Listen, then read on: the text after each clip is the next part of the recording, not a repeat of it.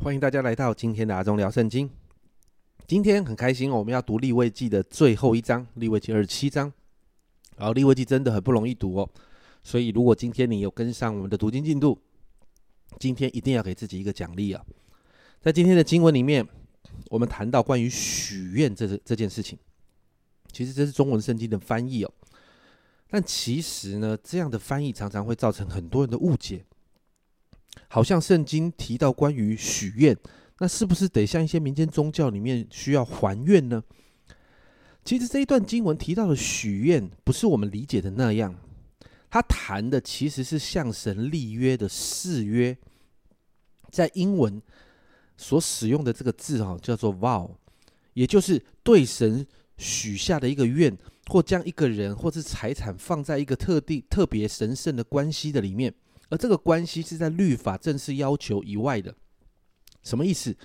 如同在圣经里面提到的拿西尔人，或者是哈拿把小萨摩尔献给神，好像一个特别把神献给神，然后在那一段期间里头，在那一段期间的里面，好像特别在一个神圣的关系里面，这是这一类的誓约哦。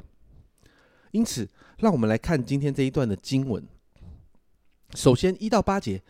提到关于把人献给神的一些相关誓约的规定，不论是什么原因献上，当人要离开这个誓约的时候，就需要有归耶和华的费用。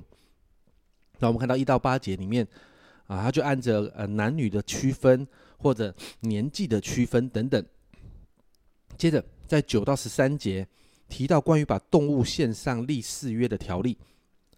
这里提到，如果一只动物被立了誓约，就不能够以另外一只品质比较差的动物来代替。那如果是平等交换，那这两只动物都要被视为圣洁，就不可以为了世俗的目的来使用。另外，如果有人要取回他的誓约，要取消他的誓约，要赎回他的动物，就必须要付上这个动物价值的五分之一。哦，要多付个五分之一的金额来赎回。接着我们看到十四到二十九节啊，就提到关于财产的部分，那分为房屋还有土地这两个部分哦。那十四到十五节提到房屋哦，他说到祭司呢，必须在接受这个啊，好像这个产业之前呢，要对这个产业来做出一个估价。然后如果屋主啊决定要赎回他的立誓约的这个房屋的时候，他就要多偿还这个房屋估价的五分之一，当做一个罚款。接着十六到二十九节提到土地哦，那提到土地就会比较复杂一点哦，因为土地我们前面有提到关于喜年的条例，所以在喜年的时候就必须土地要归还本来的拥有者，所以会比较复杂。因此我们看到这段经文提到啊，这块被立誓约的土地哦。需要由祭司按着每年撒种的数量来估，呃，来来一个估价。我们看到这个土地的估价，就和他预期这个农作物的收获量有关系哦。那在这个规定里面，其实有三种状况。首先，第一个，土地如果被这个拥有者赎回哦，一样要付上五分之一，多付五分之一的费用要给祭司。第二个，如果这一块地是被献给神的。因着某一些原因，再一次卖出去的时候，到了下一个喜年，这一块土地就会归祭司所拥有。第三个，如果一块地暂时奉献给祭司们做礼物的时候，这一块地也要按着距离喜年的那个年数来估算它的价值。如果要赎回，那那个捐献者一样要付上相同的费用，作为耶和华的圣物。最后。提到关于十分之一的赎回，十分之一奉献的赎回，就谈到这个人，如果有一个人，如果他必须要赎回他的十一奉献，哦，当时十一奉献不单单不单单只是金钱哦，有可能是呃他的呃作农作物等等哦，那他也必须要额外多付五分之一的费用给祭司。那我想有一很多人一定会这样问：为什么要定下这样的规定？为什么？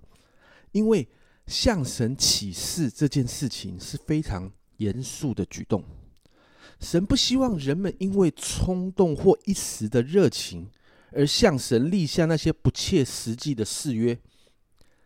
神也期待立下这些约定的人，必须要看重他所立的誓约，可以完成他向神或在神面前立的这个誓约的另外一方完成，保证这些事情会发会完成，会会有一个好像相关的责任的呃担负，并且期待每一个好像线上作为神圣侍奉的人或者是产业呢，都要认真的看待这个誓约。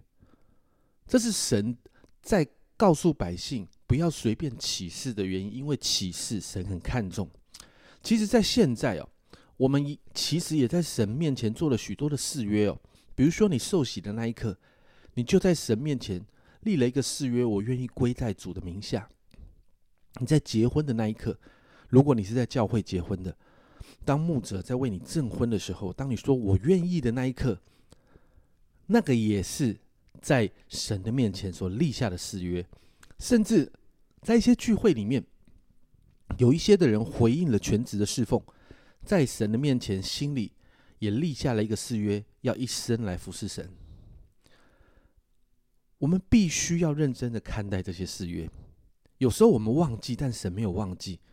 我们不要忘了，这是在神的面前立约，神很看重这样的誓约。因此，我不知道。你有没有在神面前曾经立下过誓约的？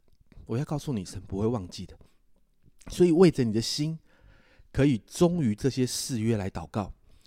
不论是我们在神面前愿意受洗归入他名下的这个誓约，我们祷告，我们可以一生紧紧跟随神；或者是许多已经结婚的弟兄姐妹，你在神的面前立下一生忠于你伴侣、爱你伴侣的誓约。我们祷告，我们可以在这个誓约上继续忠心。我们求神来兼顾我们的心，忠心，好让我们可以忠心的在我们所立的约上面。因为神看重这些立约，这也是讨神喜悦的事。这是阿忠聊圣经，我们今天的分享，离危机结束了，记得给你自己一个奖励。